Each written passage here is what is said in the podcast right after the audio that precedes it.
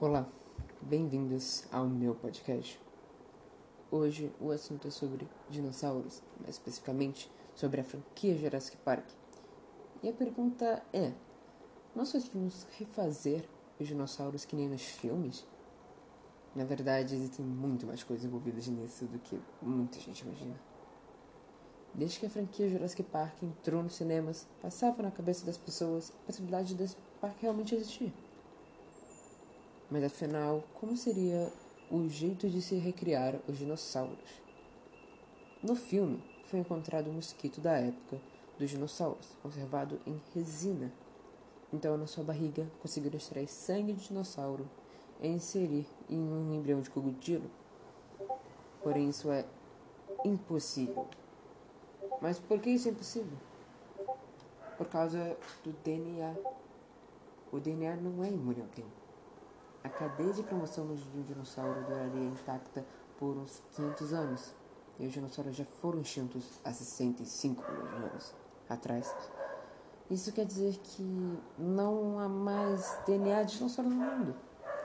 Por mais conservados que estejam, mesmo congelados, estima-se que depois de 1500 anos as sequências seriam ilegíveis e depois de 6800 anos cada ligação simples seria destruída. Agora vamos pegar uma realidade onde o DNA não foi completamente degradado e ainda haja alguns pedaços dele.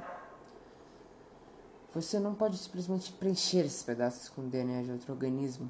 Nós não teríamos qualquer modelo disponível para determinar como os pedaços que faltam possam ser preenchidos.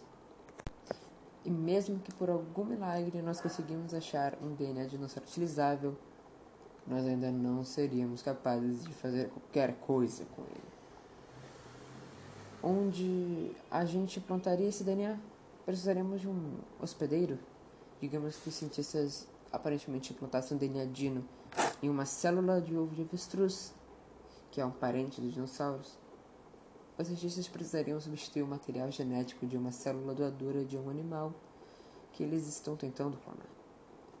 E você não pode substituir o DNA de uma célula doadora de avestruz com DNA de chogassauros para fazer uma célula viável.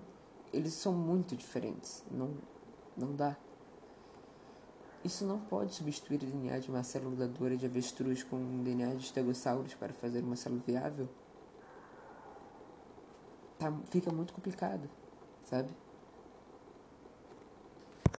Mas ok, não desanime ainda. Vamos para a parte boa.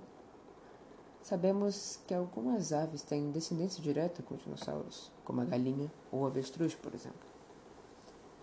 A ideia, portanto, seria trabalhar com o DNA de uma dessas aves, que já está totalmente codificado.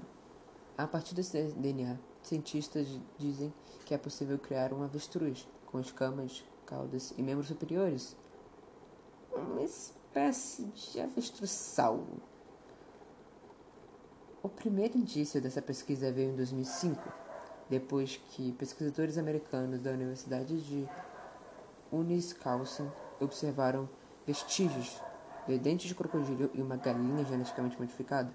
Tais galinhas possuem um gene recessivo que matava os feitos antes deles nascerem. A criação efetiva de dinossauro galinha, no entanto, ainda, não vai, ainda vai levar muitos anos. Acho que a justificação dos cientistas para isso é simples. Em um mundo onde ainda não há cura para o câncer, não tem investimento para a recreação de dinossauros, outra opção é esperar que algo pouco diferente do Parque de Dinossauros, uma espécie de Pleistoceno Park. Isso porque os cientistas apostam muito mais na clonagem de mamutes não só os cientistas encontraram corpos mamutes bem preservados, mas também porque seu DNA é compatível com o dos nossos elefantes. Mas enquanto isso não acontece, a gente pode mesmo só ficar vendo os filmes e se divertindo com eles. Espero que vocês tenham gostado do podcast. Esse foi o trabalho de biologia. E tchau.